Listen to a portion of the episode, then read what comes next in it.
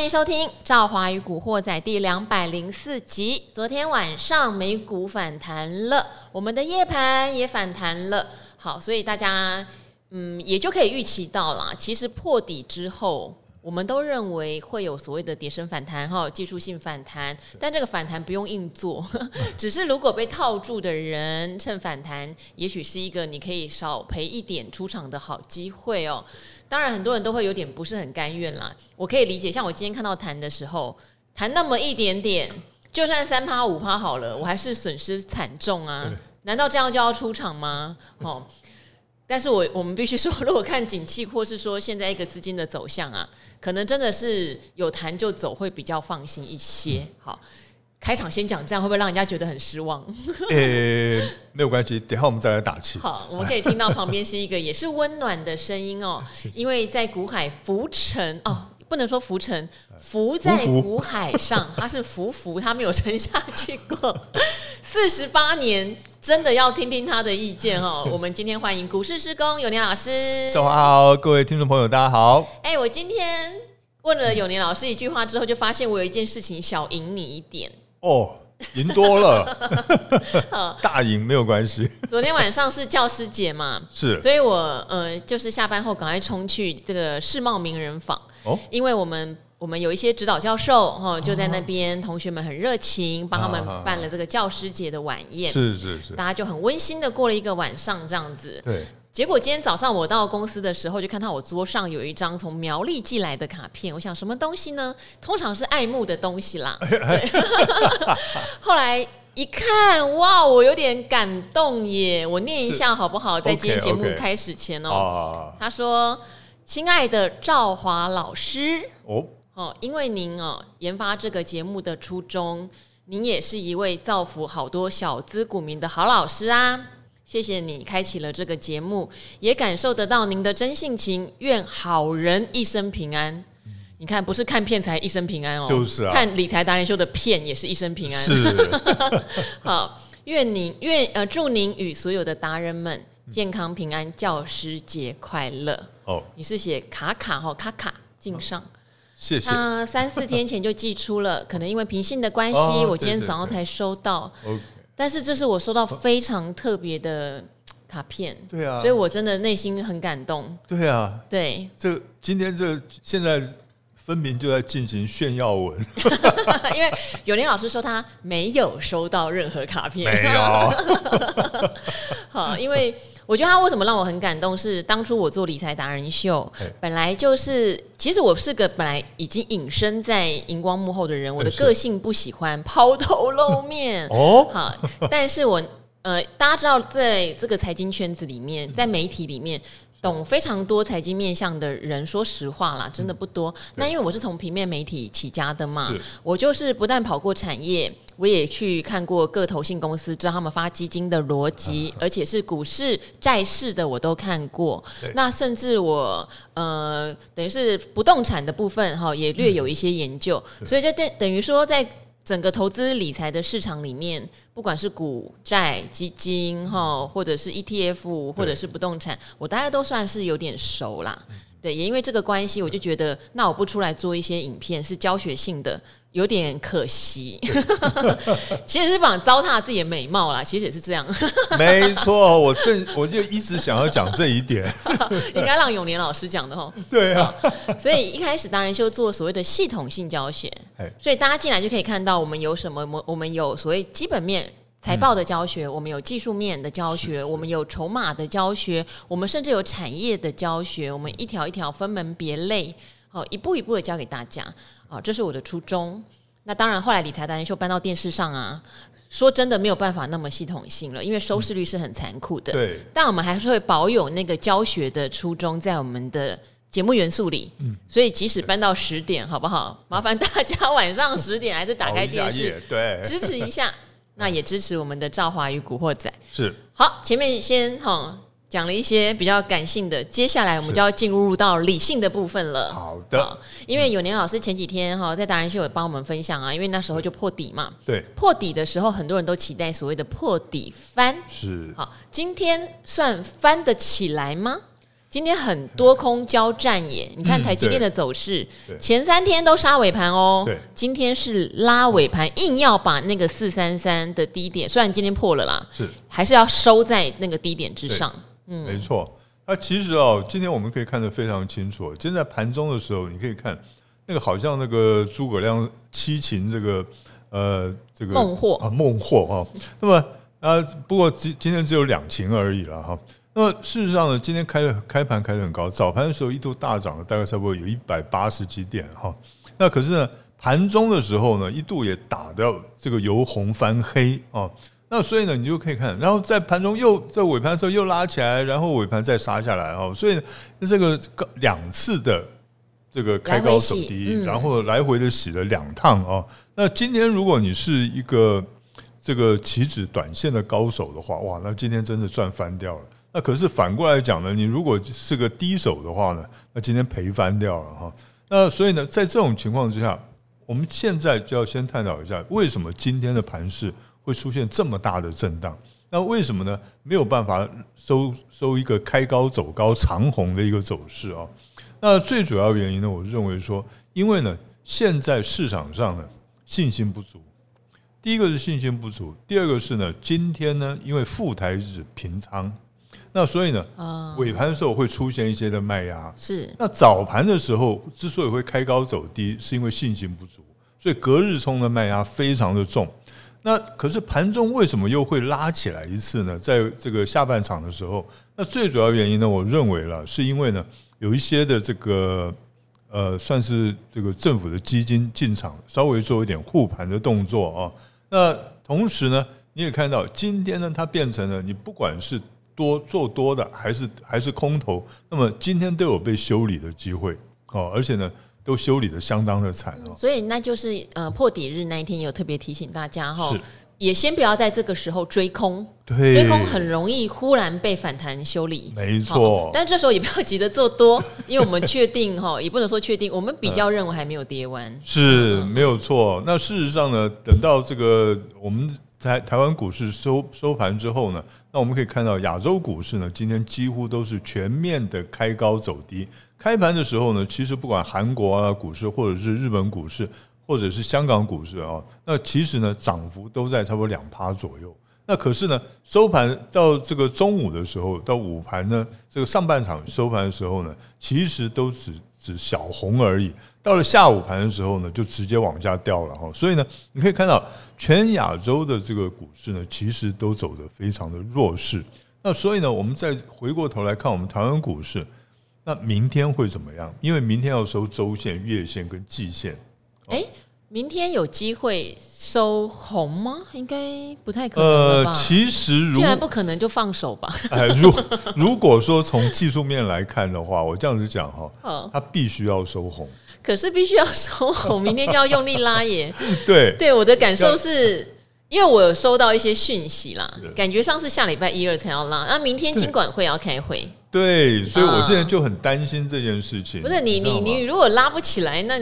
礼拜五就先休假去嘛，是不是有这感觉？哦，还有一个，还有一件事情，在这边跟大家，这是这是我们的过去的经验了。对，当每一次呢，你注意看哦，国安基金要开会，就是说要不要进场，决定要不要进场护盘，或者是呢，金管会要开会，要提出来是不是呢，要做一些这个呃拯救股市的措施的时候，那么在开会之前，股市一定跌。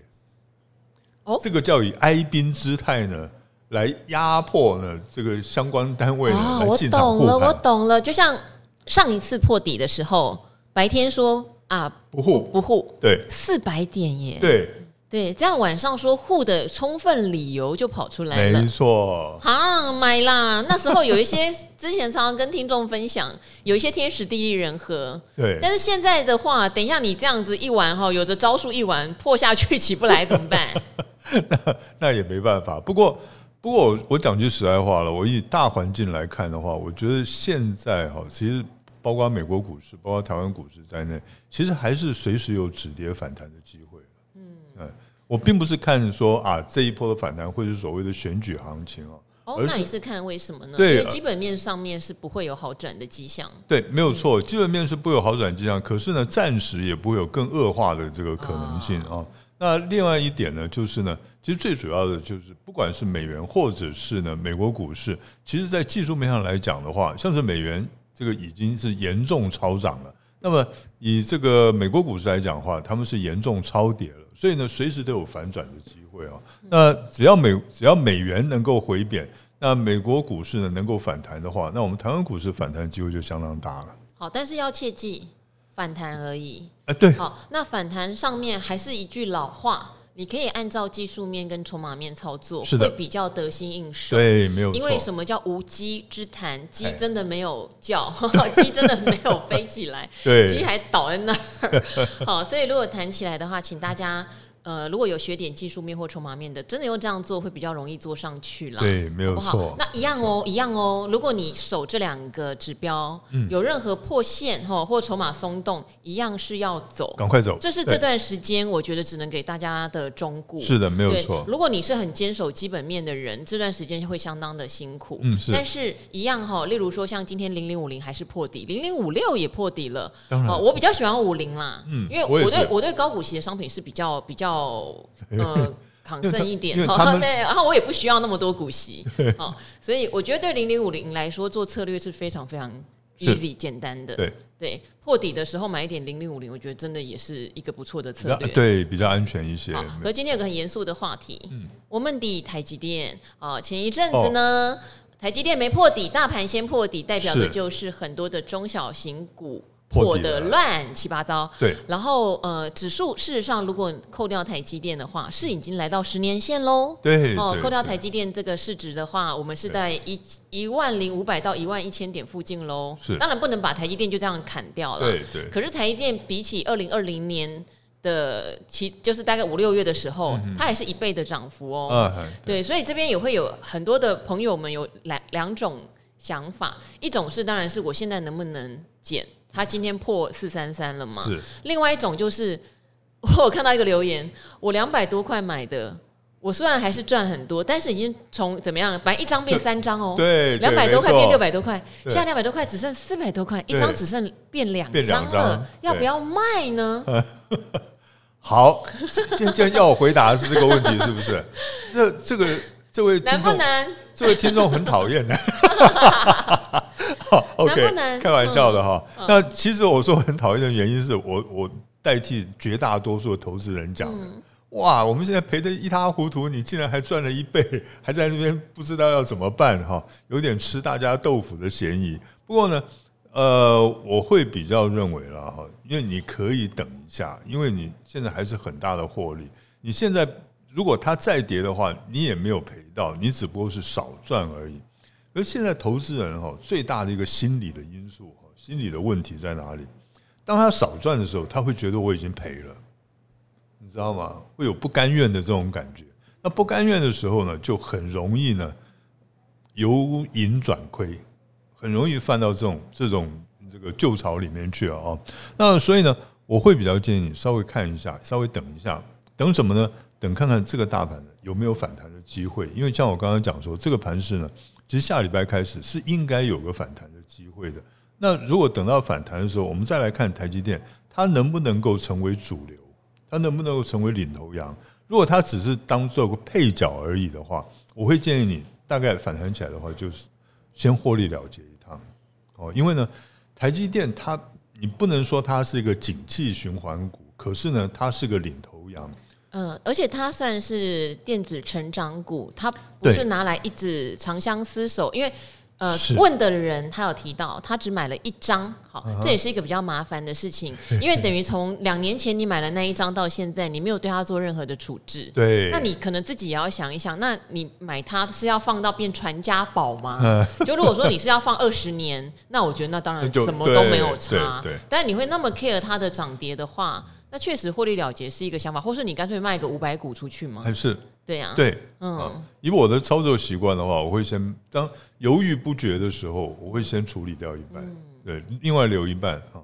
那这个是个很好的方式。那可能会讲说，哇，五百股很麻烦啊，麻烦总比赔钱好吧？等于是说，投资如果只买一笔，对你就会对它很难。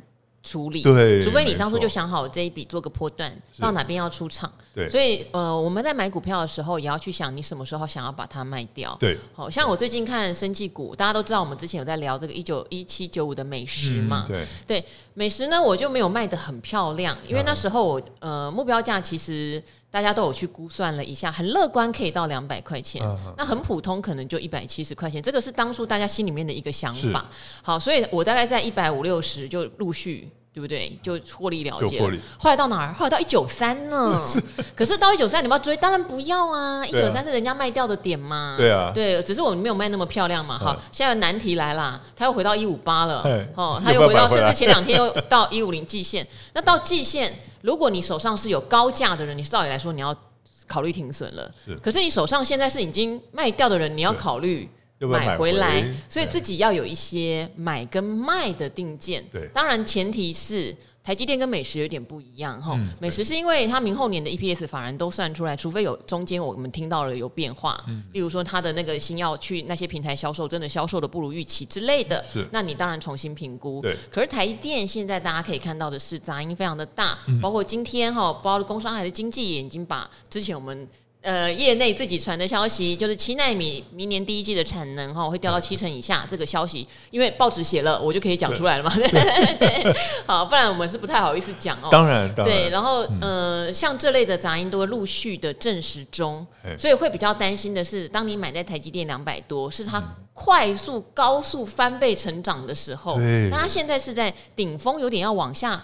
好，或者说平盘颠簸的时候，那当然你希望它的股价再继续往上冲的困难度相对就高。没错，那你要理解这一点，再来决定你要不要继续抱着它。是的，甚至反过来，你理解这一点，你要不要趁这时候破底加码一些零股？哎，这个就是每个人要有理解后才有办法做的行为。没错，要不然就会变成盲。盲盲盲爆盲投 盲 对要怎么讲？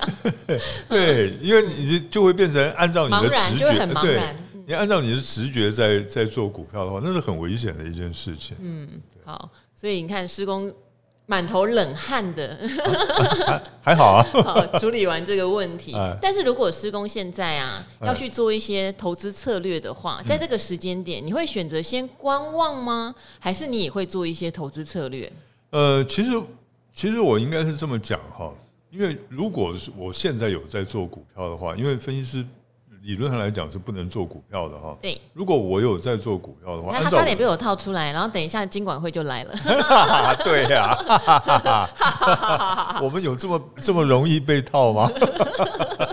哎，因为不容易被套，所以讲话也不容易被套。是，对，哦，因为按照我以前自己还可以做股票的时候这种习惯来讲的话，我现我现在开始我会逢低尝试性的承接一些股票，尝试性的承接一些它的股价呢，要不然就是相对强势，要不然就是呢已经有这种错杀误杀的，就是超跌的这种走势的股票。这两种股票里面，我大概都会各选一档。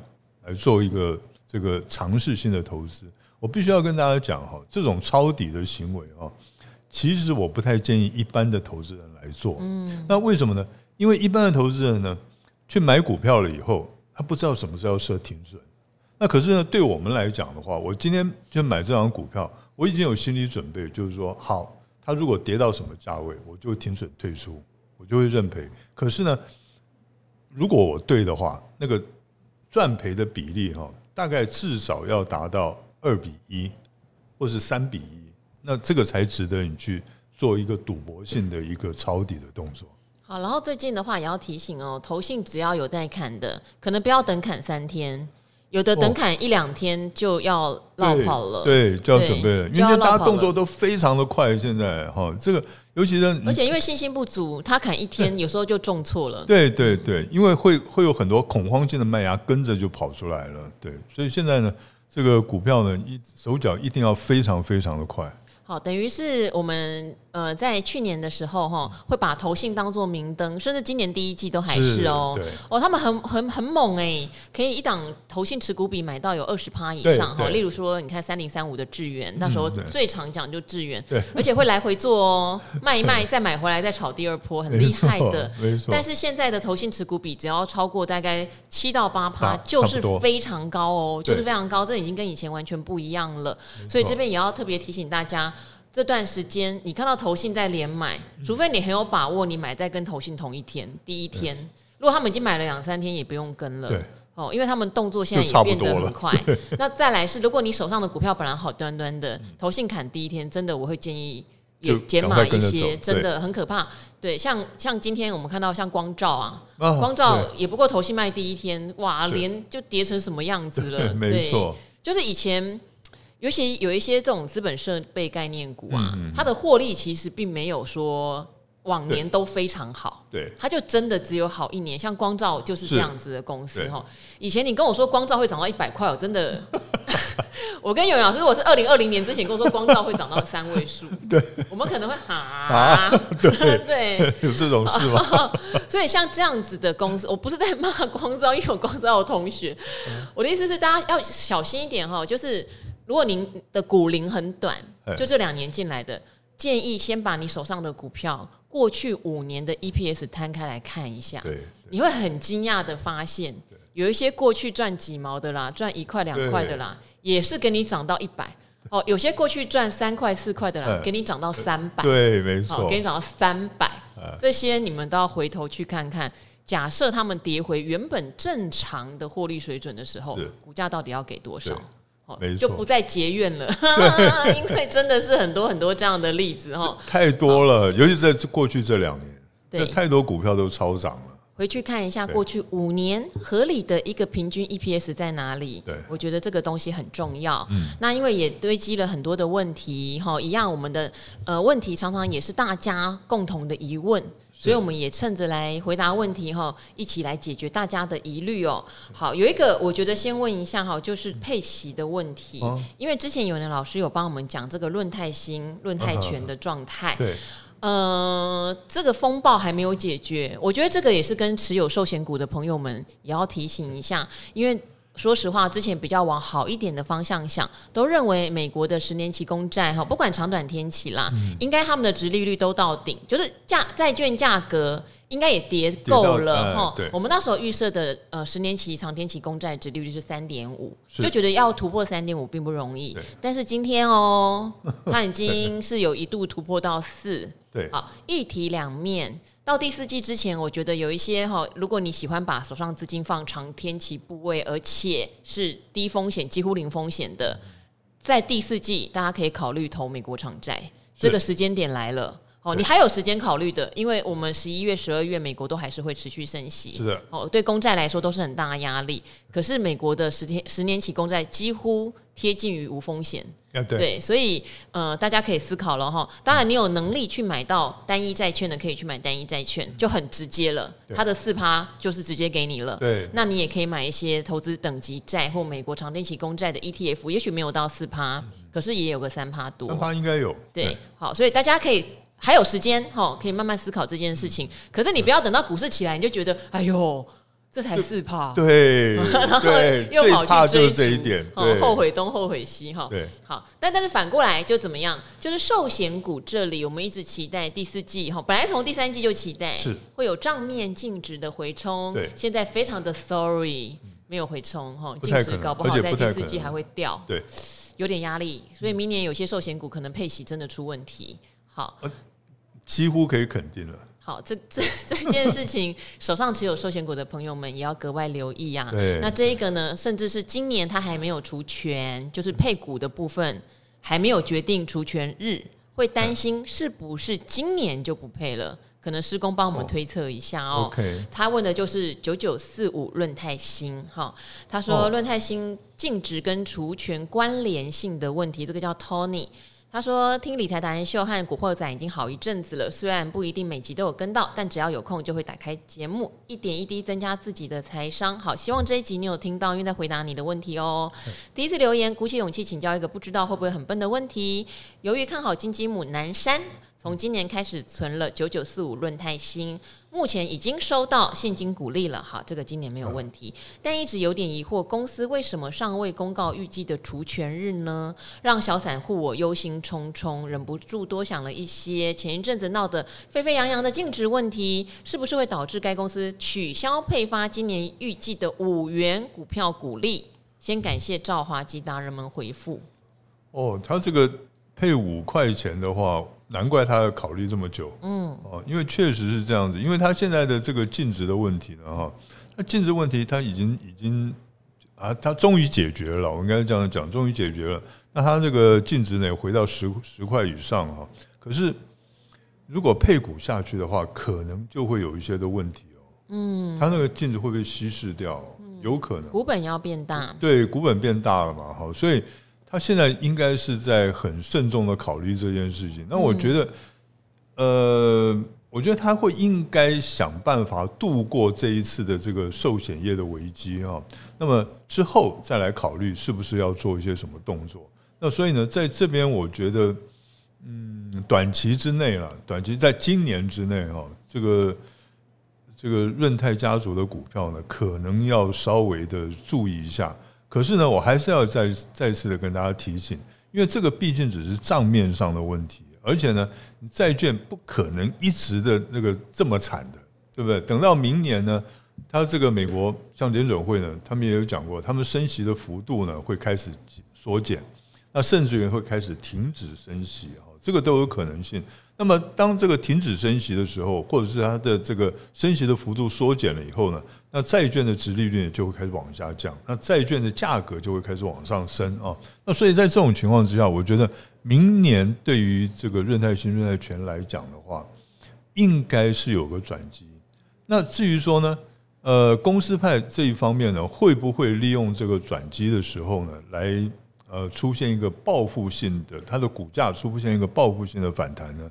我觉得按照过去的历史来看是有机会哦，所以呢，呃，我觉得你可以再稍微的等一下，大概今年第四季大概还要再忍耐一季了，哦，那到明年第一季，尤其第二季之后的话，我觉得机会是相当大的。好，因为之前有提到论泰新跟论泰全，当然这个净值风暴是货真价实的，对。但是当时被揭露也是相当有趣的，因为是有人寄一些信函 到媒体去，是最后应该是信传媒吧，就决定写出来，哦，是吗？我如果说错话，请原谅哦，因为都是我以前财讯的老同事。好，所以他背后其实有抢夺南山的一些新仇旧恨啦，在里面啦，好，可以从外观揣测这个因素一定存在的啦，哈。好，所以还有一个就是竞选那个寿险公会理事长，寿险公会理事长。不过这些都已经尘埃落定了，尘埃落定。你也看到现在攻击他们的黑函就比较没有了。那好，一方面是事实，一方面也有心。那为什么有心呢？南山一定有它的价值。这个大家要理解哈，如果没价值，不用搞成这样。对，好，所以趁你病哈来攻击你。对，没错。那现在持有他股票的人当然也比较麻烦一点，他现在就是一个有点小生病的状态。可是就像施工讲的，他不是绝症啊。对。他明年的话，最晚啦，下半年，真的是最晚下半年，因为明年升值最高峰、升息最高峰应该就是 Q one。对对。所以下半年它净值一定会回冲，嗯，可能你有机会损失掉这个五块的股票股利，这个先有点心理准备，对对。但如果你对它真的是长期性的投资人，已经存了好一阵子的，倒也不要就这样不理它，对对。可是如果是短线的，本来就只是图说希望来个填全席的，那确实，对，可能你的希望会落空。没错，哦，那事实上呢，我在这边也跟这位这位呃。听众朋友哈，报告一下，其实我手上有这个以前的润泰新、润泰全呢，他们的名字叫做润泰纺织。啊，对，哦，嗯，我还有零股在手上，三十年，好烦哦，你根本就是没有忘记了吧？有一天我翻那个，你现在不能卖，你现在分析师你不能卖，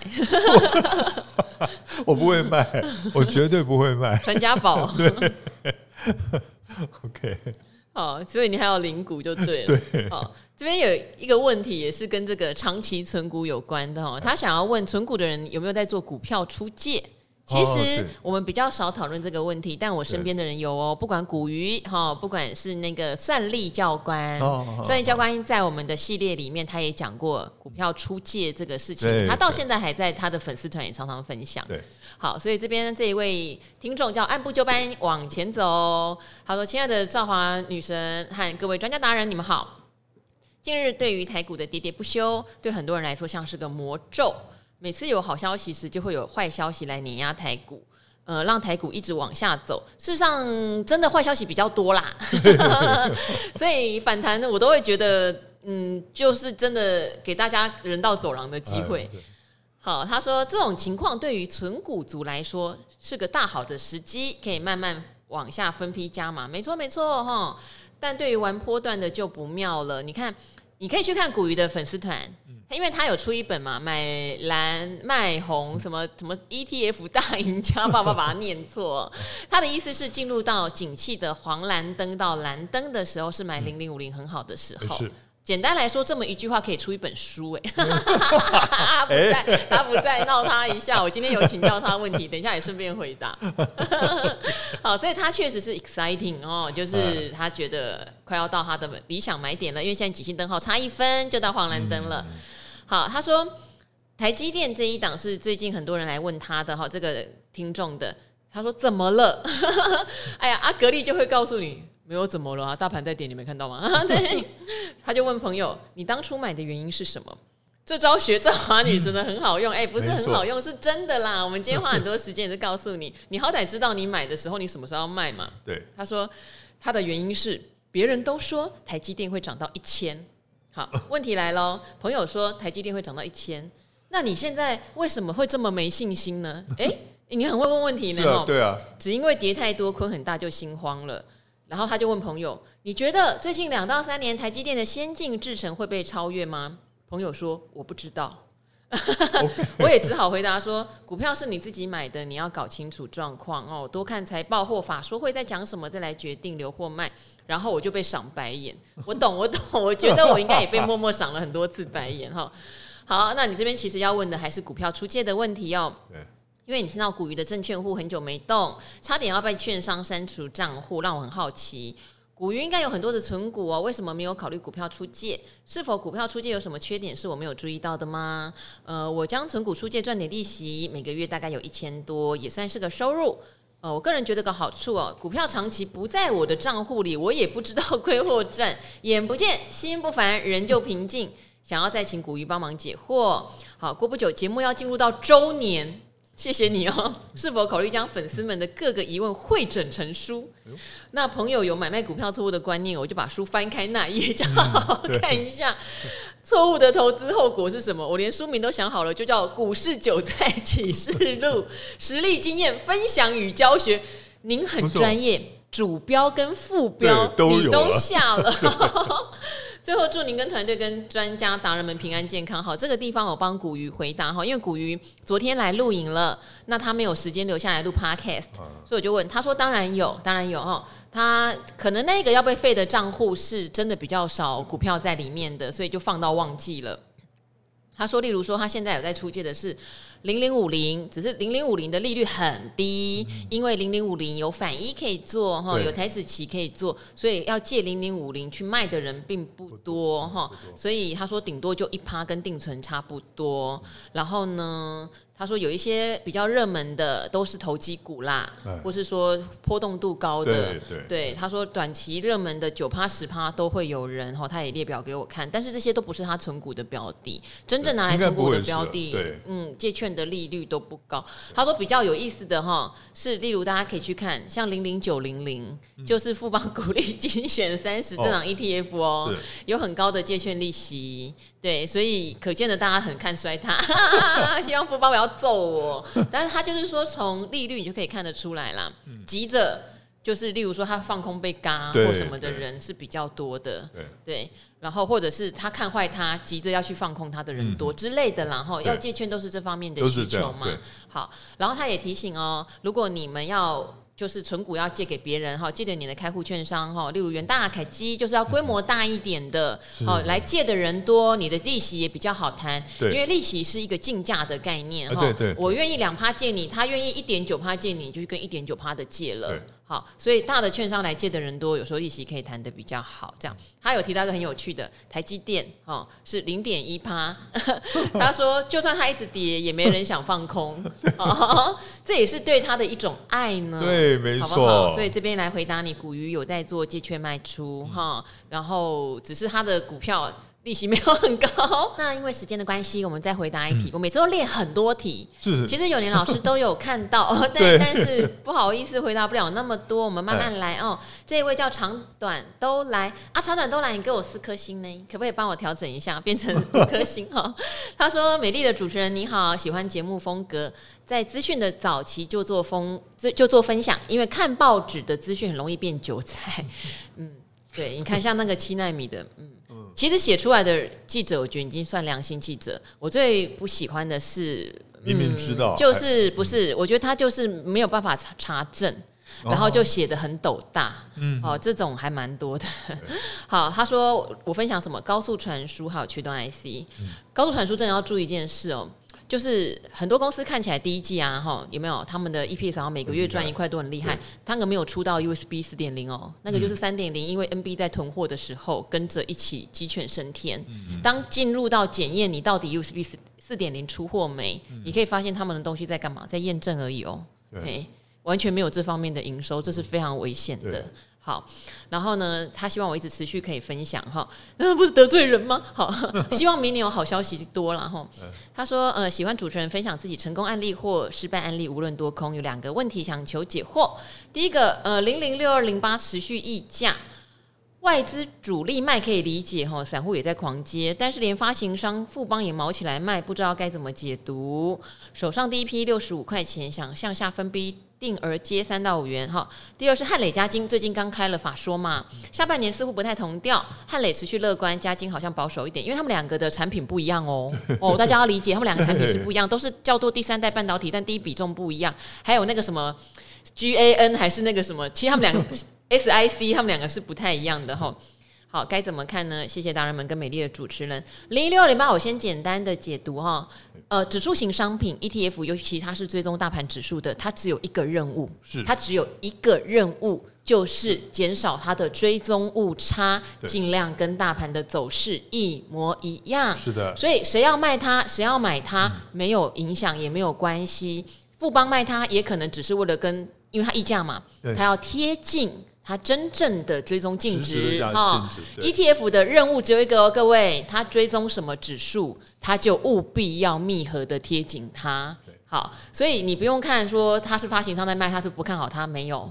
好，它只是道理就是在它是贴合大盘走势，对，好，所以你不用烦恼它，你只要去关心台股大盘的状况就好了。是，那当然你是分批往下买，等于你分批往下买大盘，嗯、我觉得问题不大，所以不用那么伤脑筋在它的上面。是的，好，这一题先这样过。汉磊加金就比较小麻烦一点，为什么下半年不同调呢？呃，那当然跟他们法说会的内容也有关系了。因为看起来呢，那汉磊是比较乐观一点，那三零一六的加金呢，看起来就是比较保守一些啊。那当然，它保守的原因很这个很简单。那三零三零一六呢，因为它是做六，它主要的产品是六寸的晶圆。那六寸晶圆呢，其实现在呢，这叠价叠得很厉害啊。那八寸跟十二寸呢，反而叠价没有叠得这么凶，所以呢。呃，对于这个嘉金来讲的话，现在的整个大环境对它是比较不利的。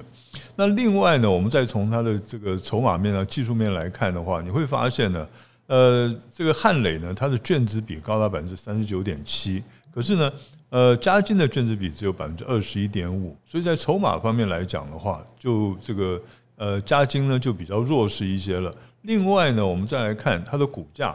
那其实呢，三零三七零七的汉磊呢，它的股价呢还没有跌破七月的低点哦。当时的低点是八十块六毛哦，你可以看现在还差还有一大段距离哈，所以表示怎么样？表示它其实相对还还算是一个强势的股票。那另外呢，嘉金呢就已经已经就跌破了这个七月的份的低点了，已经创了今年的新低了啊。所以呢，在这一方面来讲的话，你就可以知道。然后我们所谓的弱者恒弱，然后还有一点就是呢，这个当大盘在跌势的时候，大家就会比较注重它的体质啊，要跌时重质嘛。那所以呢，看起来这个汉磊的体质是比嘉晶要好了一些，呃，好了一截哈。那么，所以在这种情况之下，我觉得说，呃，可能了哈，可能呃，嘉军会比较弱势一点，可能要小心一些。不过这两档股票呢，现在。汉磊已经接近两年线了啊，那这个嘉晶呢，已经接近五年线的支撑了，所以我觉得按照过去的这个技术面来看的话，呃，这两张股票呢，这个汉磊跌到两年线之后，应该会有机会出现一个反弹。那同样的，嘉晶跌到五年线的时候，应该也有机会出现反弹。可是反弹的时候呢，哈，我会觉得，呃，可能作为减码动作，可能会比较安全一点。好，就两家公司他们的产品组合会有点不同。其实两家公司跟我聊过，但我现在哈熊熊没有办法讲的非常的细哈。那我再去跟这个汉磊总经理，也是我们的学弟哈，开哥哥 请益一下啊。汉磊的部分是非常明确，他们今年的目标说到都有做到。不过要注意，就是第四季的状况可能顶多跟第三季持平，因为他们一路创高，一路创高嘛哈。创到十一月、十二月，我们可能要留意一下哈。加上他们有一些税收的计划。是真的，一年前就排好了，跟台积电那个四台 EUV 不一样。好，所以所以大家也要留意这个状况。就如果你一直期待他们是。像汉磊的部分不断创新高，可能十一、十二月要留意一下哈，嗯、他们有一些呃既定的因素，比较不容易在这个时候再创高了哈。好，我这个再 study 一下，我觉得哪一天我找这个产业达人或是自己的好同学，嗯、看能不能来这边报告一下，报告一下到底汉磊跟嘉金事实上是不一样的。虽然都算是第三代半导体，是但是比重或产品组合的结构上是不一样的。对对。好，这个部分的话，再来跟大家做分享哦。是。好，那今天因为时间的因素哈，像有一位他说，呃，是靠直觉做同心店，三百块买到现在剩一百六几，怎么办的哈？我们我们明后天我们再帮你做解答，好不好？因为你的你，我觉得可是我觉得你要趁这波下来想想，嗯，就是到底我我先出个小小的小问题好了。就是到底同心店的产品组合是什么？